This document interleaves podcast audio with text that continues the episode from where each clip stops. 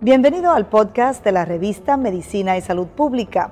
No se pierda nuestra entrevista exclusiva con los médicos y expertos más relevantes para la medicina y la salud pública en Puerto Rico y el mundo. Si desea ver este podcast en vídeo, puede hacerlo en nuestro canal de YouTube Revista MSP. Agrava la situación en Bogotá por el COVID-19. La ocupación de camas UCI superó el 91% y las autoridades extremaron las medidas. Más adelante, los detalles. Muere la decimosexta enfermera en Puerto Rico por el COVID-19.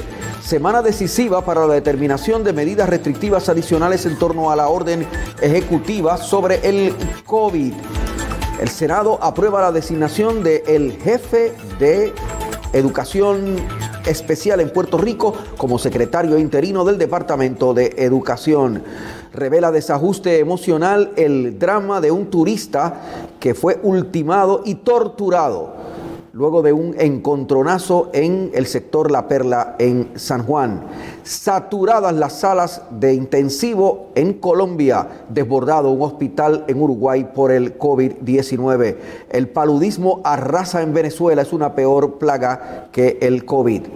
Saludos, mi nombre es Luis Penchi, esto es MSP Edición Diaria.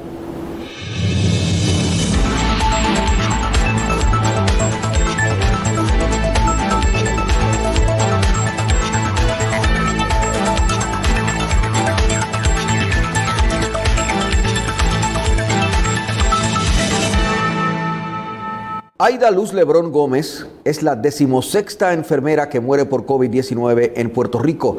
Esta profesional de la salud era conocida cariñosamente como Lulú y trabajó en distintos centros de salud y colegios en Humacao, el municipio en que residía. El Senado aprobó ayer la designación de Eliezer Ramos Párez como secretario interino de Educación. El presidente del Senado había anticipado la posibilidad de que el nombramiento se atendiera en la sesión de ayer. El departamento necesita tener un líder, aunque sea interino, en lo que se evalúa la nominada Magali Rivera Rivera en propiedad, había dicho el presidente del Senado al adelantar la confirmación. La resolución del Senado 179 se aprobó ayer con el rechazo de los portavoces del movimiento Victoria Ciudadana. Ramos Pérez, el presidente legislativo, dijo sobre él que había anticipado que no había mayores reparos con su designación, ya que éste ocupaba una silla como secretario auxiliar de Educación Especial en Puerto Rico.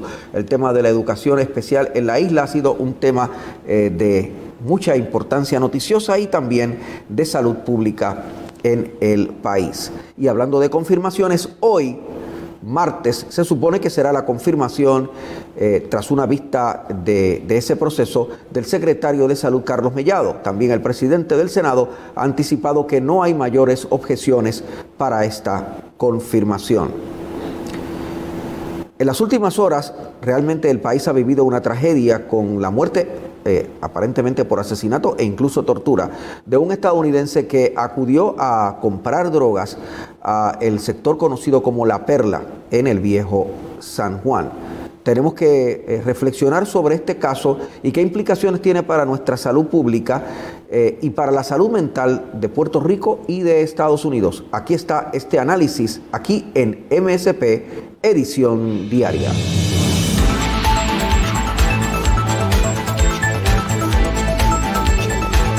La situación de un turista estadounidense que alegadamente fue asesinado eh, mientras participaba de actividades sociales en La Perla, alegadamente yendo a comprar drogas, con un acompañante eh, también estadounidense, nos trae nuevamente el problema de los turistas en Puerto Rico en medio de la pandemia, lo que están haciendo, cómo se están comportando, y aquí trágicamente con, el, con un resultado fatal, la muerte de un eh, ser humano. Y entonces uno se tiene que preguntar, qué está pasando con estos, turistas y qué está pasando con nosotros eh, en medio de esta pandemia. Tenemos un especialista en conducta humana, el presidente de la Universidad, Carlos Albizu, doctor José Pons. Saludos, doctor. Gracias por estar con nosotros. Saludos, Penchi. Como siempre, un placer de acompañarte en estos diálogos. Eh, ¿Cuál es su eh, diagnóstico de lo que ha pasado aquí? fíjese que en otras circunstancias, en otras situaciones, los turistas han desordenado, han violado las normas y algunos han sido arrestados, han pasado la noche en la cárcel, pero ningún turista había resultado muerto. Ahora tenemos una consecuencia muy grave para el turista, para el turismo y para nosotros. O sea, eh, la vida de un ser humano es, muy valiosa. ¿Qué le parece, doctor? Pues mira, Penchi, esto yo tengo que verlo dentro del contexto de la industria del turismo y cómo cada persona que va de vacaciones planifica un turismo a tener con sus propios intereses. Por ejemplo, eh, conocemos el turismo ecológico y, de paisaje, eh, y en Puerto Rico bien, y van al Yunque, queremos ir a La Palguera, eh, vamos este, en Perú, vamos a Machu Picchu, vamos a Yucatán, y vemos, hay turismo arquitectónico y de, y, de, y de paseo.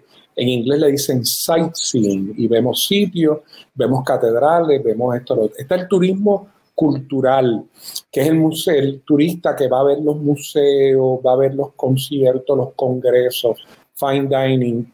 Pero Penchi está el turismo de entretenimiento que va desde ir a Disney World hasta entrar en entretenimientos ilícitos, uso de droga. Eh, si recuerda, eh, para la época de, no porque estábamos ¿verdad? adultos en esa época, la época de Fulgencio Batista, Cuba era el lugar de los turistas americanos para ir a tener sexo y para ir a hacer... hacer maldades, se iban allá. Exacto.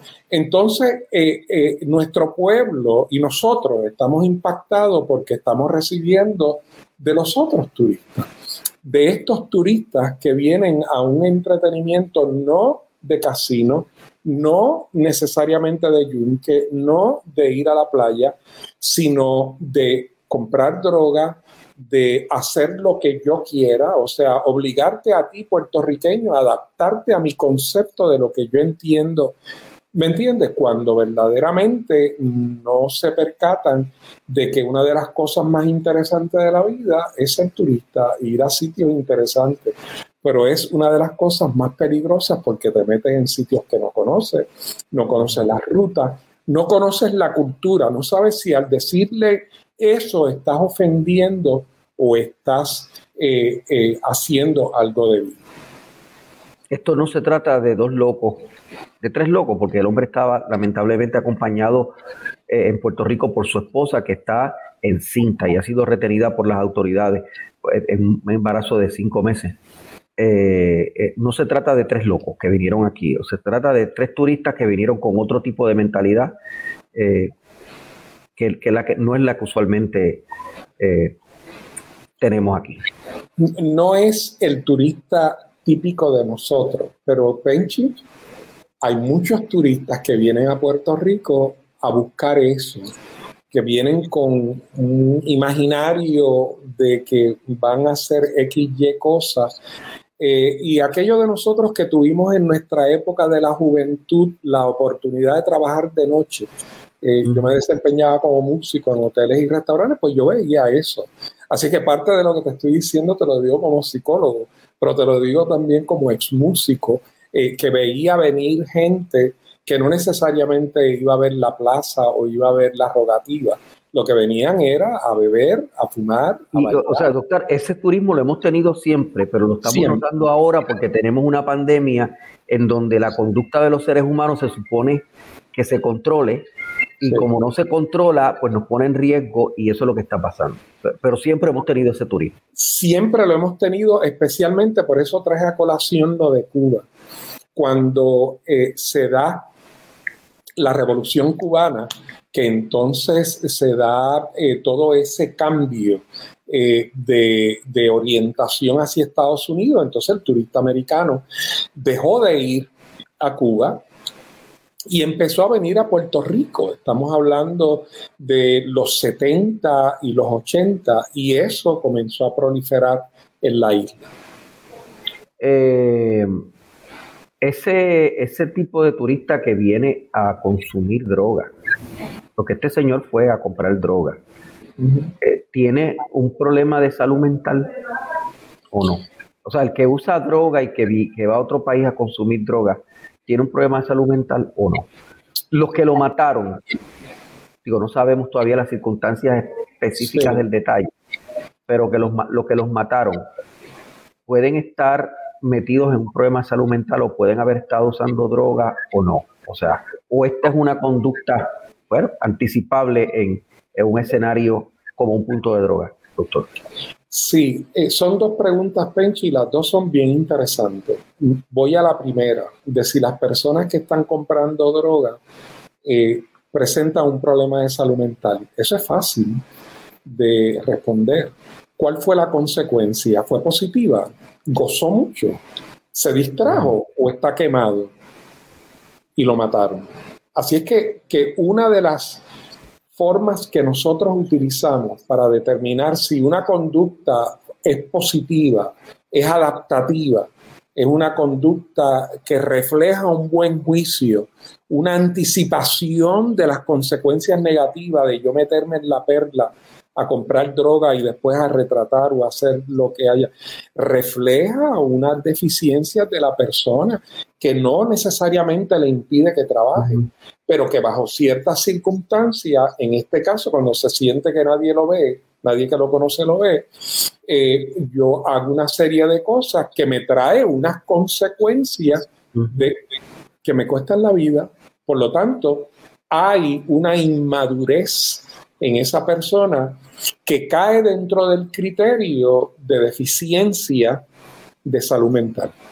Eh, las personas que lo, que lo mataron, que la policía explicó, teorizando, eh, que fue que él se puso a tomar fotos en, el punto de droga, y eso es el punto de droga y la identidad de los que están allí, la ubicación, es sagrado para los, para los que manejan el punto. ¿Esa es una conducta protectiva normal en la cultura del punto de droga o también refleja una disfunción mental? No, eh, eh, gracias por, por, ubicarlo en el contexto en que funcionan estas personas, porque desde esa óptica la conducta es esperada. Hay unas normas, hay unas reglas del juego cuando uno vive en una subcultura.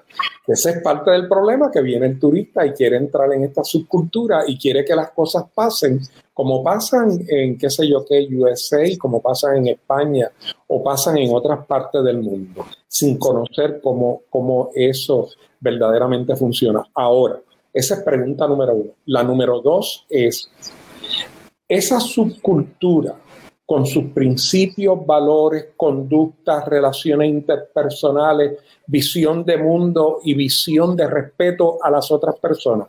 Es consona con la cultura normativa, con la, con, la cultura que tiene un aprecio hacia el ser humano, que tiene un respeto por la vida del ser humano. Olvídate la dignidad, la vida del ser humano.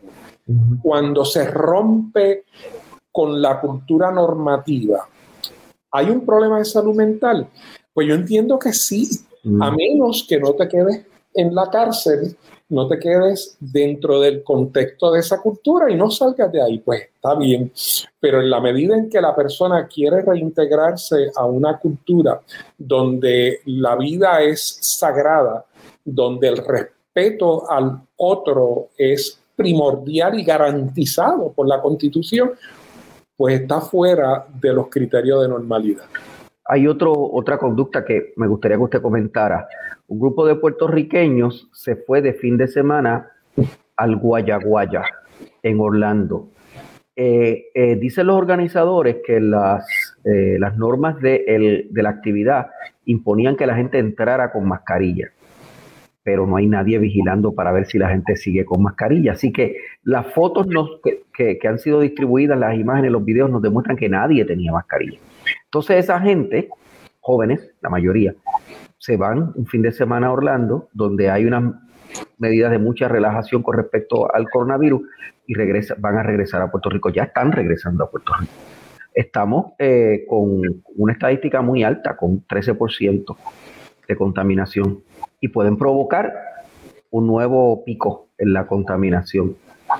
Eh, lo hicieron para ir a, una, a un festival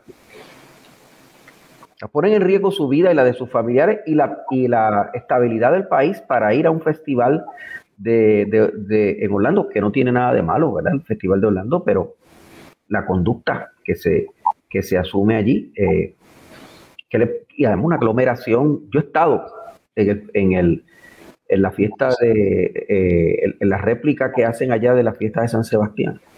Va casi tanta gente, yo diría que quizás más que la de Puerto Rico. O sea que la aglomeración tiene que haber sido brutal. ¿Qué le parece, eh, doctor, este tipo de conducta? Eh, el indicador número uno de salud mental, número uno, eh, el factor primordial de un ser humano es la protección, la autoprotección y la protección de otras personas allegadas a uno. Eso es evolutivamente adaptativo. Eso es lo que nos distingue a nosotros, que de hecho no nos distingue tantísimo porque los perros también cuidan a su, a su prole y los caballos y las jirafas y todo el mundo. Pero ese instinto, si queremos llamarle así, que algún día lo podríamos analizar, de, de la autoprotección responde a unos mecanismos internos muy desarrollados, que incluye hasta el mecanismo de estrés. El estrés te hace tener cuidado y decir, caramba, pero está ligado a la capacidad cognoscitiva de evaluar peligrosidad, riesgo. Y entre la capacidad para evaluar cuándo algo me puede hacer daño y mi capacidad innata para defenderme y protegerme, se da una combinación de factores muy poderosos que se supone que impida que uno incurra en conductas que ponen en peligro la vida de uno. Eso es conducta, conducta, planificada. Porque para uno meterse en una aglomeración de personas así, tiene que comprar un boleto, tiene que separar un hotel, tiene que irse el fin de semana y tiene que saber que va a haber una aglomeración. ¿verdad? O sea que eh, no es que de momento se encontró con una masa de gente y se mezcló con ella, es que lo planificó. Exacto, lo cual aumenta el problema de juicio. Y el juicio es la capacidad para anticipar las consecuencias de mis acciones. Esa es la definición de juicio. Y si yo eh, incurro en todas esas acciones que me has delineado, de planificar, de comprar el pasaje, de separar el hotel, para ir a un sitio donde me pongo en riesgo yo y pongo en riesgo a otro, entonces hay muy pobres juicios. Eh, y, y, si eso se hace en aras de entretenimiento, de pasarla bien, porque si tú me dices, no, no, él es un médico que fue y usó eh, equipo protectivo personal y fue a ayudar a la gente de COVID, óyeme, aquí hay una justificación y una, y una razón altruista, hay, algo que va más, más allá de lo que hace un ser humano común y corriente, pero para entretenimiento, o sea, poner en riesgo, es como los que corren en las motoras, que cuando se caen para atrás, olvídate, yo he visto pacientes con trauma cerebral de motora por un tubo y siete llaves, ¿me entiendes? Pues te dice de que no hay un juicio bien desarrollado, que tienen el juicio de un niño pequeño, que pueden tener buen juicio para otras cosas, ¿ok? Porque, Pero para el entretenimiento no. Si se trata de entretenerse, a vivir la vida loca. Sí, por ahí voy. Dicho sea de paso, eh, hay algunos que no fueron hablando y se quedaron aquí. Hubo 14 negocios cerrados entre Ponce y Juanadía. 14 negocios. Negocios en donde no hay mascarilla, en donde no hay control de, de temperatura. Entonces, a estas alturas, tenemos ya un año y tres meses de la pandemia. Todo el mundo tiene que saber que hay un repunte. Todo el mundo tiene que saber que hay variantes peligrosas eh, son 70% más contagiosas y más mortales que las anteriores. Hay algunas dudas de si algunas de estas variantes van a ser resistentes a la vacuna. Entonces, ¿cómo uno explica racionalmente que sabiendo todo eso haya gente que siga desobedeciendo? Y haya comerciantes que están desobedeciendo. Sí, sí, eh, eh, nuevamente, a más madura es la persona, más adaptada a más claridad mental tiene la persona, nosotros entendemos que es una persona de mayor nivel de salud mental. Pero fíjate que lo que acabas de describir en términos de con todas las variantes, con todos los peligros, y estas personas van a los negocios, no llevan la máscara. Óyeme, ¿quiénes son las personas que tienen un sentido de invincibilidad? No, no somos nosotros los de cierta edad, es típicamente el adolescente. Los adolescentes a, a, los 15, 14, 17 años no han superado esa impresión que traen de la niñez, o sea, 8, 9, 10, 11 años, de que soy invencible, que me puedo trepar allá arriba y no me va a mí pasar, no me va a pasar nada. El adolescente todavía presenta ese tipo de, de, de visión de yo y de visión de mundo, de que nada de lo que yo haga me va a afectar. Y estas personas adultas se comportan a tenor con cómo piensa el adolescente. Y eso es inmadurez. Eh, adolescencia tardía. prolongada. prolongada. Gracias, doctor. Ojalá que haya menos adolescentes prolongados y que nuestros adolescentes sean verdaderos adolescentes. Sí. Porque el otro problema que tenemos que es que hay adolescentes que los están contaminando, que fue otro, otra, otra historia que ha estado destacándose en las últimas horas. Los adolescentes nuestros los están contaminando con información de pornografía y de sexo violento. Ha aumentado en un 30% el número de casos atendidos por los federales. Eso es grave. Es grave, es grave. Un serio problema que tenemos, pero no es solamente los adolescentes, porque se le está filtrando también pornografía y una serie de contenidos indebidos a niños pequeños que están teniendo acceso, Penchi, por, por, lo de, por la cuestión de que están cogiendo clases por las computadoras. Así que los padres tienen que tener un, control y, y, una precaución extrema, porque si no pierdes a tu hijo. Y yo supongo que un niño, un adolescente que tiene esa clase de contaminación, eso le perdura por toda la vida después. O sea, eh, el, el resultado de eso va a tener consecuencias, me imagino. Claro, porque impacta el concepto que el niño, porque lo que se presenta ahí es, una relación sexual distorsionada. Eh, eh, y eso, eso impacta, crea impresiones, como le dicen ustedes en los medios, ¿verdad? Es una impresión que le entra al niño a la mente y eso entonces habría que clarificarlo y aclararlo, pero no hay mucho de ese tipo de apoyo para clarificarle a un menor eh, eh, el, tipo de, pensamiento sobre sexo. Gracias, doctor. Me parece que es, muy pertinente en este momento. Un placer. presidente de la Universidad Carlos Albizu para Medicina y Salud Pública.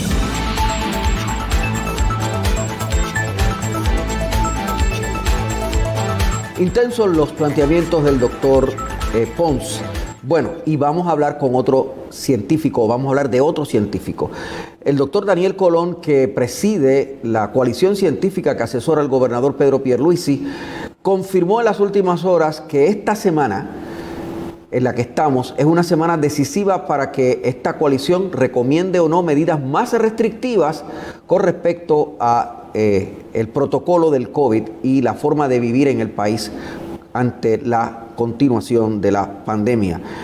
El doctor Daniel Colón dijo que no necesariamente la estrategia tiene que incluir solo medidas restrictivas porque hay otras estrategias saludistas que se han estado utilizando. Hizo las expresiones en una entrevista con Radio Isla 1320.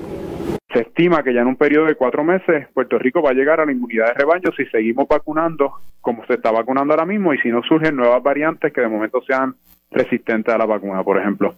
Así que esos son, esos son las noticias alentadoras. En términos de política pública, pues la, los, las decisiones de política pública que se han ido tomando, se han visto que han allanado esa curva. Hay que ver si esas decisiones ahora dan paso a que se reduzca la curva, que es a donde tenemos que ir. Eso se estará viendo esta semana, esos números los veremos esta semana. Si no se va bajando la curva, pues tendremos que emitir nuevas eh, este, recomendaciones para que la curva entonces vaya, no, no solamente se allane, sino que baje.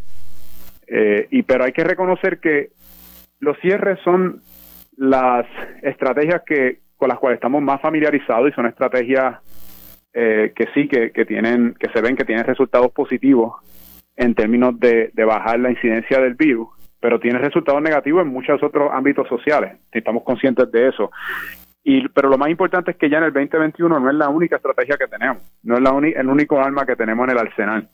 hay también vacunación, hay anticuerpos monoclonales, hay diferentes medicamentos que han surgido.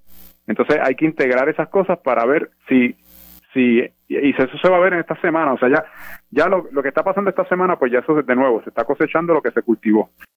Puerto Rico tiene números altos en la estadística del COVID-19, pero otros países de América Latina están en una situación realmente crítica. Colombia, por ejemplo, tiene saturadas sus salas de cuidado intensivo, según nos cuenta en este reportaje la compañera Marjelin Velosa desde Colombia.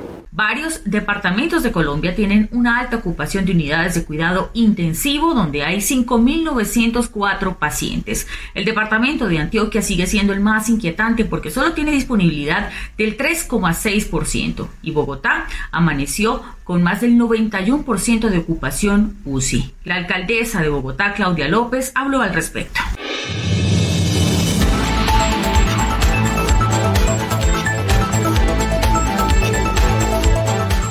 A continuación hacemos un panorama rápido sobre la situación que está viviendo Colombia, bastante alarmante debido al aumento de casos desmedidos de COVID-19.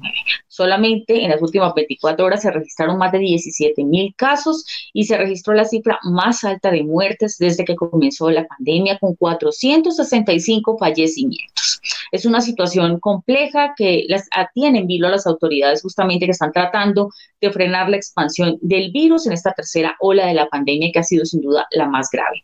Este 26 de abril, las principales ciudades de Colombia amanecieron con una alta ocupación de unidades de cuidado intensivo UCI. Hasta el momento hay 5.904 pacientes en estas unidades. Hay en lista varios casos preocupantes como los departamentos de Antioquia y también la ciudad de Bogotá, la capital del país, que anoche se declaró en alerta roja. La capital colombiana, según dijo la alcaldesa Claudia López, ya superó el 90% de ocupación UCI. Por su parte, también Antioquia, de acuerdo al Ministerio de Salud, los últimos datos registrados solamente tiene ocupación del 3.6%.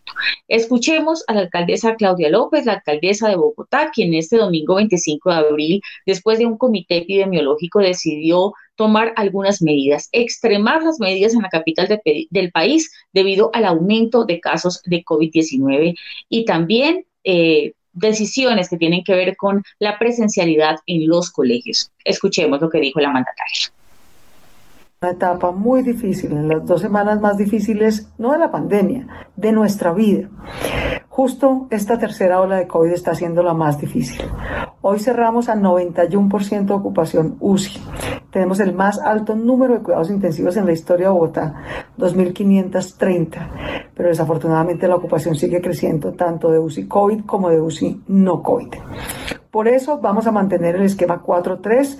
De lunes a jueves vamos a trabajar con todas las medidas de bioseguridad, pero hemos decidido añadir que a las 7 de la noche más tardar deben estar cerrados todos los establecimientos públicos y privados de Bogotá para que haya un cumplimiento estricto del toque de queda a partir de las 8 de la noche. También hemos decidido que vamos a suspender por dos semanas hasta el 9 de mayo la presencialidad en los colegios y jardines de Bogotá. Era una solicitud que habíamos tenido de los maestros, de las rectoras y los rectores, a quienes siempre escuchamos con todo el afecto y el respeto. También vamos a tener ley seca desde mañana hasta el 9 de mayo, dos semanas seguidas, no habrá expendio de licor en Bogotá. Perfecto, y escuchábamos entonces a la alcaldesa Claudia López, la alcaldesa de Bogotá, con extremas medidas que hay justamente para tratar de combatir o hacer frente a esta tercera ola de la pandemia que sin duda está siendo la más preocupante hasta el momento en el país. Además de Bogotá, hay otros territorios que también generan inquietud y voy a mencionarles algunas cifras. Atlántico, por ejemplo, solo tiene una disponibilidad del 18,8%, Bolívar del 21,3%, el departamento de Caldas del 11,0%, Cesar del 12,8%, La Guajira del 19,6%, Meta del 14,29%, Risaralda del 15,8%, el departamento de Santander del 21%, Valle del Cauca del 12,59% y Putumayo del 28,5%. Entre los que se aproximan también estos niveles inquietantes, pero que aún se mantienen pues en alerta naranja, aunque no ha sido tan grave, se encuentran Huila con una disponibilidad del 44.4%, Nariño con una disponibilidad del 40,8%, Norte de Santander con un 47% de disponibilidad y Casanare con un 38,1%.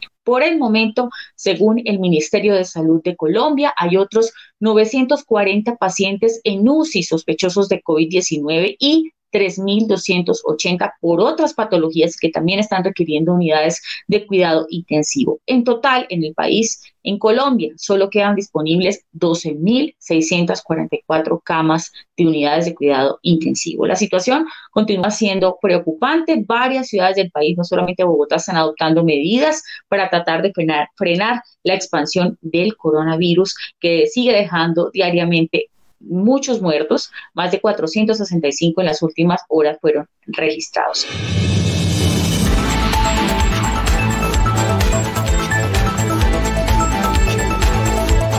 Autoridades de Colombia están tratando por todos los medios de frenar la expansión del virus en la tercera ola de la pandemia que ha sido la más preocupante hasta el momento. Se mantiene en Bogotá el modelo 4-3, cuatro días de normalidad y tres de cuarentena, además de ley seca, toque de queda a partir de las 8 de la noche hasta las 4 de la mañana y suspensión de clases presenciales hasta el próximo 9 de mayo.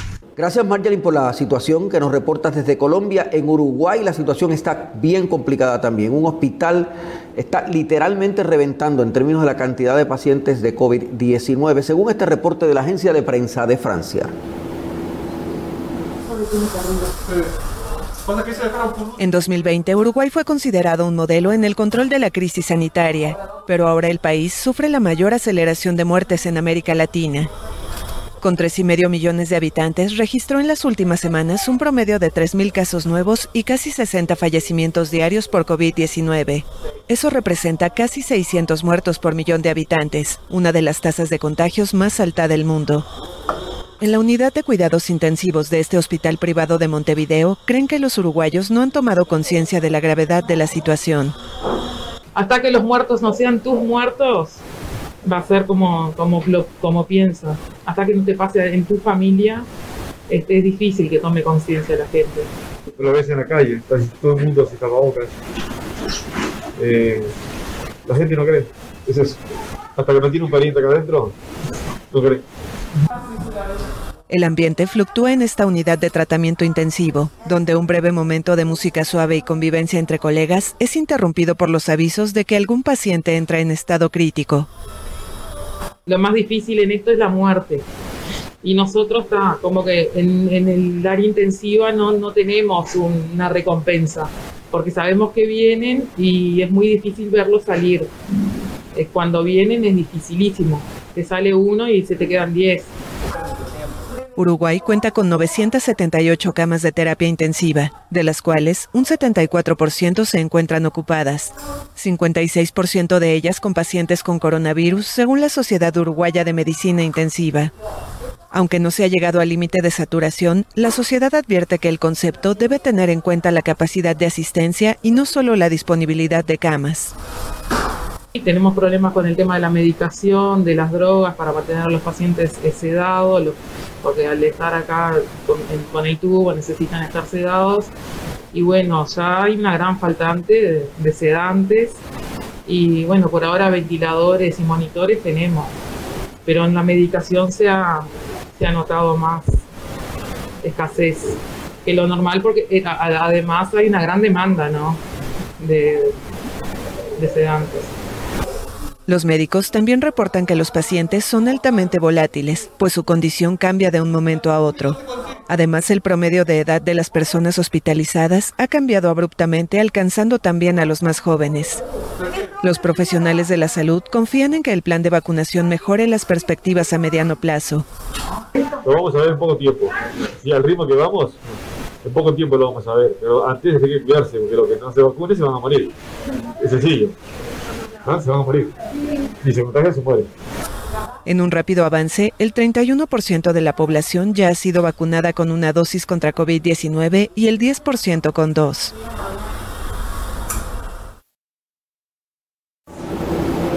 En tanto, el paludismo, una enfermedad que algunos atribuirían a un momento anterior en la historia está arrasando en Venezuela. Algunos dicen que es una plaga peor que el coronavirus y se da en momentos en que escasean medicamentos y hay una inestabilidad social, económica y política en ese vecino país. Según nos reporta este corresponsal de AFP, la agencia de prensa de Francia. En medio de la pandemia de COVID-19 hay una amenaza más grande para la comunidad venezolana de los montones, el paludismo. Luz Martínez vive en esta zona del estado de Anzuategui, donde los mosquitos anófeles que transmiten la enfermedad invaden las casas. Sí, hay paludismo bastante. Ya me he dado tres veces. A mis niños le dio, a mi niña le dio, a mi niña de 12 años le dio y a mi otro hijo también le dio. Y bueno, y aquí hay mucha plaga, pues. Se va mucho la luz, aquí se va mucho la luz. Venezuela fue el primer país en erradicar el paludismo en 1961, pero en la última década ha visto una alarmante explosión de esta enfermedad. La última vez me dio a los seis meses de embarazo con ella. Y de ahí la tuve a ella a los siete meses. A raíz de eso, pues, se me complicó el parto. Según activistas de la ONG Médicos Sin Fronteras, en Venezuela hay personas que se han contagiado 15 o 20 veces de la enfermedad. La organización participa en una campaña de detección de casos junto con las autoridades locales. La malaria en el estado en 2019 estuvo cercana a 20.000 casos desde que empezamos las actividades de ampliación del acceso a diagnóstico y tratamiento. Eh, logramos en el año de 2020, en ese trabajo de cooperación, de bajar el 52% de la malaria comparado con el año de 2019. Venezuela no publica cifras oficiales desde 2016, cuando reportó poco más de 240 mil casos, 76,6% más que el año anterior. El Ministerio de Salud no respondió al pedido de la AFP de una estadística más actualizada. bueno, hubo una temporada que, el paludismo era muy, muy, muy fuerte, fuerte, que, que te daba hoy, te curaba, de repente te volvía a dar y te daba como tres paludismos, no sé, algo así y todavía esa gente por ahí flaquito, así, o sea, amarillo. Mucho paludismo, mucho. Una recopilación de la ONG Sociedad Venezolana de Salud Pública, basada en informes de la Organización Mundial de la Salud, coloca a Venezuela en el primer lugar en casos de paludismo en la región. La pandemia de COVID-19 empeora el cuadro, pues acapara los recursos humanos y financieros disponibles. Además, los confinamientos reducen la capacidad de hacer diagnósticos y viajar a las regiones más afectadas. Sí, a mí me dio paludismo hace un año. Cuéntanos tu experiencia con el paludismo. Fue horrible. Me dio fiebre, dolor de cabeza, esa tembladera. Duró una semana así con eso, hasta que me dieron el tratamiento y me puse mejor. Para no perder de vista este mal, la Organización Mundial de la Salud conmemora cada 25 de abril el Día Mundial del Paludismo.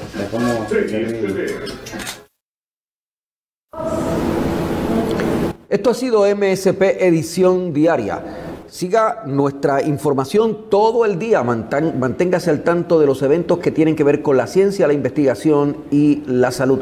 Todo, el día en las plataformas sociales de medicina y salud pública que usted está viendo en pantalla. Hemos tenido la dirección técnica de Fabiola Plaza, dirección general de Carlos Alexis Lugo Marrero. Mi nombre es Luis Penchi para Revista de Medicina y Salud Pública. Cubrimos la ciencia porque la ciencia es noticia.